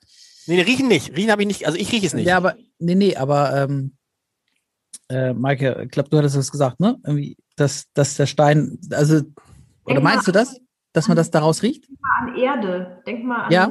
Erde und Stein, was gerade frisch nass wird. Ja. Also kommt der Geruch ja erst dann, dann wird der ja, ja letztendlich, ne? So, das, das so diese Kategorie, also das ist dieses, dieses Wort mineralisch ist ja so ganz undankbar, ne? Das kann ja alles oder nicht sein. Ne? Also es gibt ganz, ganz viele Begriffe, die oder Empfindungen zum Wein, die in diese Kategorie Mineralik fallen. Und bei uns im Spätburgunder ist es halt anders als in einem Riesling, ne? wo die Mineralik vielleicht oft mit einem Feuerstein oder mit, ähm, mit, mit anderen Sachen in Verbindung gebracht wird. Und hier ist es eben dieses erdige, steinige in Verbindung mit der Salzigkeit auf der Zunge und vor allen Dingen ähm, so eine, ich sag mal, eine, eine Säurespannung, die sich, die der Wein einfach aufbaut. Ne? Also dass mhm. der, der ist jetzt auch noch nicht fertig, ne? Der wird noch, der, der kommt noch, der wird viel komplexer, wenn wir den jetzt noch ein paar Jahre im Keller liegen lassen. Wann würdest du den trinken das erste Mal? Also wenn du mal jetzt die Wahl hätte? Also ich würde jetzt mal schon noch zwei Jahre warten und ich denke, dann ist er schon so aufgeschlossen, dass man, also man kann ihn natürlich auch direkt trinken, ne? Also es ist eine, ja, eine was wir gerade tun das ist eine, das ist eine, äh, eine, eine ganz subjektive Geschichte. Also wenn man das gerne mag, dass diese Säurespannung so auch tatsächlich so im Vordergrund steht, dann sollte man, kann man den wirklich jetzt gut trinken. Wenn man aber sagt, man, man mag das mehr im Hintergrund, meine, die Säure und diese, diese ganze Geschichte ist ja das, was den Wein letztendlich auf der Zeitspanne weiterträgt. Wir haben beim Spätburgunder ja nicht so die Möglichkeiten, jetzt hole ich mal wieder Bordeaux dazu. Da trägt das Tannin, da trägt das Gerbstoffgerüst den Wein in die äh, Zukunft und beim Spätburgunder ist es ein einfach die Säurespannung. Und ähm, die ist hier sehr markant und der darf da, der kann dadurch, daran merkt man, der kann tatsächlich reifen. Ne? Also der wird nicht, der wird nicht in zwei Jahren oder drei ganz lahm, der wird keine, der wird keine alte Socke sein. Ne? Also der, ähm, der, der kann das einfach. Ne? Und ähm, der wird dann noch komplexer. Und wir haben jetzt hier viel diese Fruchtgeschichte, diese Würze und das Ganze, das wird noch, noch viel, vielschichtiger, wenn man dem Ganzen jetzt Zeit gibt. Also man mhm. kann, wenn man jetzt, jetzt ein, ein Wein, also 2016 probiert sich jetzt super, 2013 probiert sich auch ganz, ganz toll, 2012, das sind jetzt so Jahrgänge, das macht jetzt richtig viel Spaß. Ne? Also man kann, wenn man zum Beispiel eine ganze Kiste kauft, ruhig auch ein paar Flaschen davon überlassen und muss die nicht jetzt bis Jahresende getrunken haben. Kiste. Kiste ist ein gutes Stichwort. Ähm, was kostet denn diese Flasche? Das ist für Axel, damit er seine Rechnung vervollständigen kann. 40 plus 22. 22. Axel. 69, 69. Dann kriegt man ja für 10 Euro weniger. Stopp, stopp, stopp, stopp, stopp, stopp, stopp, stopp, stopp, stopp, stopp, stopp. Dies ist ein Werbebeitrag von Axel Leonard aus Kiel. Ja, wenn man dieses Weinpaket kauft, dann kriegt man das für 10 Euro weniger. Und für 10 Aber Euro. Ganz, ganz, ganz kurze Frage, Für 10 Euro kann man bei McDonalds äh, ja schon eine Menge. eine Menge Mäulerstoff. Habt, habt ihr eigentlich irgendwie einen Deal mit diesem Weinkeller? Ich weiß es nicht. Sag mal, wir machen am Ende immer ein kleines Foto und dann wollen Oder wir zwei so, Döner. Bei uns gibt es einen Oder- Döner. Ich habe noch 17 Fragen an die Dame. Darf ich Tatsächlich. noch mindestens drei stellen? Ja. Ja, Michael, eine Frage, eine Frage. Gott, das ist wirklich gekommen. Eine Leserin hat gesagt, wie sieht Michael eigentlich ohne Brille aus? Eine Hörerin. Die Frage ist, willst du für die eine Frage mal die Brille Ja, na abnehmen? klar, na klar, na klar. Kann ich euch noch so erkennen, ja. Guck mal, halt, ganz anderer. Ganz anders. Ja. Setz wieder auf, bitte. Mein die. Peter Tschentscher Gedächtnisbrille. Ist es Peter Schenscher Brille, der Hamburger Ich Bürgermeister? glaube, es Also, sieht so sehr ähnlich aus, ja. drei Fragen mit der Bitte um kurze Antworten. Hm. Nee, ich wollte, ich wollte fragen, gab es einen, ähm, einen Wein, den der Vater gemacht hat, äh, wo ihr gesagt habt, krass, wie hast du das mal hingekriegt? Und gibt es auch einen Wein, wo der Vater, den ihr probiert habt, wo ihr gesagt habt, so, ey, was hast, was hast du dir denn dabei gedacht? Also gibt es solche Momente, wo ihr jetzt euch noch austauscht? Ähm, und wie oft fragt ihr ihn denn? Weil das ist, finde ich schon, was ich von vielen auch höre, ähm, eigentlich ganz cool. Äh, hat einfach auch schon mehr gesehen und mehr Jahrgänge und viele, dann, man, ist ja unglaublich, dass Winzer dann sagen, oh, das erinnert mich so ein bisschen an 83, da hat das auch so angefangen und so weiter. Also wie ist da der, der Austausch? Zwei Fragen. Doch, das gibt es schon. Also ein Jahr, wo, ähm, wo wir heute anders mitarbeiten würden, wäre zum Beispiel 2003. Ähm, das war ja das erste von diesen ultra heißen äh, Jahren, die so uns Winzer überrannt haben. Und da wurde tatsächlich, ähm, wenn wir es heute so Revue passieren lassen, ein bisschen zu spät gelesen. Also das haben wir nicht im Griff gehabt, dass innerhalb von drei Tagen die Reife so schnell vor, fortschreiten kann. Äh, da hätten wir wahrscheinlich 24 Stunden am Tag gelesen, wenn wir das gewusst hätten. Ne? Das war so, jetzt ist so ein, sagen wir mal nicht Negativbeispiel, aber sowas, wo wir jetzt sagen, so im, im Rückblick, hm, Aber Ne? das war eben dieses erste heiße Genau. Jahr, was es hier Ja. in Deutschland gab.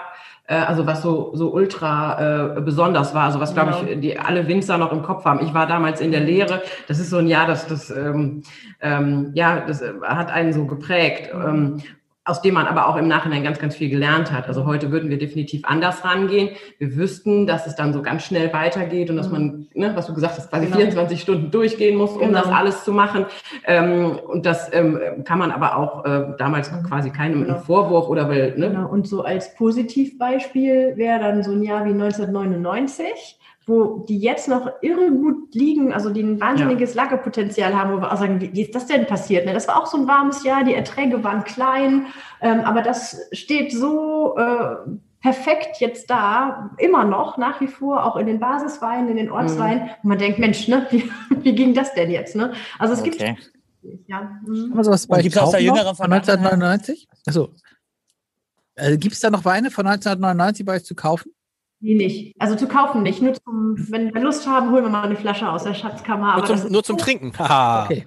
Gibt Trinken. es denn aus der, aus der jüngeren Vergangenheit, dass euer Vater mal einen Wein von euch probiert und sagt, krass, wie geil ist das denn? Oder weil einfach ihr wahrscheinlich auch weil jetzt kleinere Kisten nehmt, längere Maischestandzeit, also Dinge vielleicht verändert habt, wie es früher gemacht wurde, wo, er- wo er vielleicht äh, Papa dann auch sagt, und ist das besonders schön oder eine Bestätigung oder ist das okay, okay weil Er ist, also er war auch super kritisch, als wir 2018 im August mit wehenden Fahnen am 27. August in unsere beste Lage gereist sind und haben den abgeschnitten. Da war auch so ein bisschen so, oh, habt ihr euch das Ja. gut überlegt? Ne? Seid ihr Ja. euch das? Aber da ist jetzt auch so, wo er im Nachhinein sagt, boah, das war echt genau die richtige Entscheidung, ne? dass das Mhm. so gemacht worden ist. Ne? Da haben wir eben keine dicke Rosine im Glas, sondern wirklich einen schönen, frischen, spannungsreichen Spätburgunder. Ach, schön. Ja. Hm. Wollen wir, einmal, wollen, wir noch einmal ganz zum Ende anstoßen, ein kleines Foto machen, Axel? Das ist ja eine alte. Haben wir, haben wir jeder, Lieblingsweine? Lieblingsweine? Lieblingsweine ist, glaube ich, schwierig. Ich habe jetzt auch gelernt, glaube ich, es ist so ein bisschen wie bei, tatsächlich wie bei Kindern wenn einer was gegen das eine Kind sagt, verteidigt man das automatisch, aber vielleicht. Nein, nein, nein, nein, nein. Wir sind ja dafür da, um Lieblingsweine zu haben, weißt du? Okay, also meine, Axel, was, ja ist, was, ist, was ist dein Super-Experten? Ja, der, Weiße. Also ich bin irgendwie Weißweintrinker und ich, also ich finde diesen Weißburgunder, den wir ganz zu Anfang hatten, hm. finde ich super. Also, also wirklich also für 13 Euro Hammer. Würde ich kaufen. Würde ich kaufen. Und ich bin, also bin jetzt nicht so, dass ich so, so sehr viel Geld habe. Oh, nee, du verdienst Was ja auch an dir liegt, Lars, ne? Du verdienst ja richtig gut. Ich meine, das ist ja irre. Wenn man natürlich alles immer nur für Surfbretter ausgibt, ist es eine andere Geschichte. ähm, wer macht hier jetzt zunächst weiter? Ich, ich mach mal, soll ich weitermachen? Ja, bitte, für mich ist wirklich der, ich bin der Blauschiefer Wahnsinn. Hat mich, hat mich geflasht, der Blauschiefer. Irre. Hm. Hm. Ach, wie hey, schön. Jetzt. Ja, das ist ja toll. Also generell ist es ja so, äh, und das wünsche ich mir von euch und von allen unseren Fans, äh, Menschen, dass, dass wenn du in irgendeinem Restaurant bist, wenn man das wieder darf äh, und, und man sieht, da gibt's einen Spätburgunder oder einen Weißburgunder von der A, äh, vom Weingut Meier Nickel, dass man sagt, ich bestelle mal die Flasche, wo man sich früher nie drüber getraut hätte, wenn man gesagt hätte, äh, das ist doch so, äh, was hast du uns denn ausgesucht, Schatz? Oh, ich mache mal einen schönen Frühburgunder von der A, wo ich sage so, was alles, äh, wir wollen doch einen schönen Abend haben, dass wir das jetzt probieren und sagen, äh, das ist eigentlich echt cool. Also ich, ich bin, ich bleib beim Frühburgunder. Für mich ist das, ähm, ja, ich habe, äh, ich kann mich nicht erinnern, dass ich so einen wirklich guten Frühburgunder äh, schon mal hatte und ich mag das in dieser Unaufgeregtheit. Ich finde, das ist so natürlich und das ist aber die Stilistik von allen Weinen, äh, dass es nicht möchte gern gepimpt und gepresst und reduziert und, sondern ich finde, die haben alle so eine Natürlichkeit und das hat einen wahnsinnigen Charme. Also mich hat die ganze Kollektion wirklich sehr begeistert. Dankeschön. Habt ihr, habt ihr von euren Weinen welche von diesen vier, den ihr besonders gern mögt? Tagesformabhängig, ne?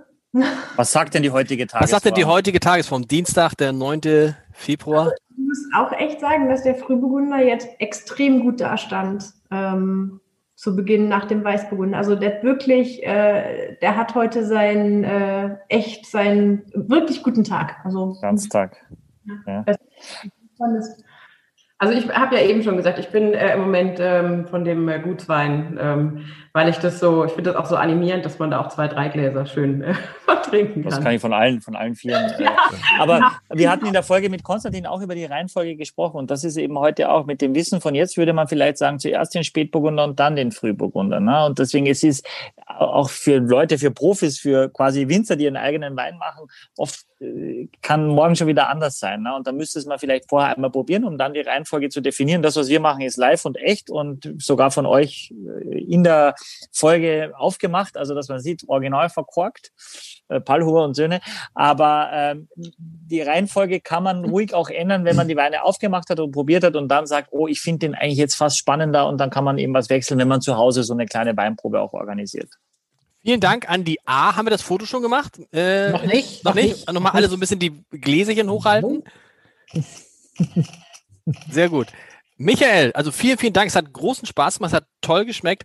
Was erwartet uns in zwei Wochen, Michael? Kannst du das schon, kannst du schon einen Ausblick geben? Naja, wir haben ja einmal kurz schon angesprochen, dass es ein, ein Weingut aus dem Priorat gibt, äh, wo es so massiv geschneit hat, dass da äh, ein, einer der Keller zusammengebrochen ist. Ja, und dass die da wirklich genau. äh, überhaupt eine Woche gar nicht äh, irgendjemand bekommen haben, der, der da hingekommen ist zu dem Weingut wegen dem ganzen Schneemast, muss man sich mal vorstellen. Und dem wollen wir irgendwie unterstützen. Und da wissen wir dann, bis wir das nächste Mal äh, den Podcast haben, was ist überhaupt kaputt äh, äh und was kann man noch, was, was, was gibt es noch und wie können wir den unterstützen. Und da holen wir uns, äh, die Weine sind auch relativ mm, teuer, aber wir werden dann nur drei Flaschen machen.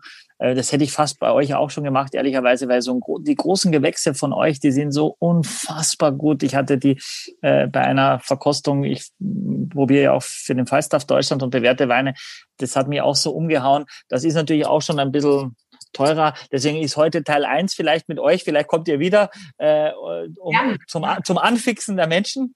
Äh, und wenn wir uns in einem Jahr sehen und Axel reinricht und sagt, Gott, dieses Erdige, das rieche ich sofort. Also ich brauche nicht mal reinriechen. Ich sehe das aus zwei Meter Entfernung, dass das erdig riecht. Wer weiß, was sich da entwickelt. Aber die großen Gewächse sollten wir unbedingt auch mal von euch probieren, weil das ist schon dann die, die oft zitierte Champions League. Das ist dann nur noch eine, eine Flasche, der Weinpodcast ja, genau. mit einer Flasche. Genau, da braucht Axel gar nicht so viel rechnen. Aufs Leben. Ja, vielen Dank. Vielen Dank für den Besuch. Mega. Aufs Leben. Ja, Bleibt gesund. Ja, uns auch.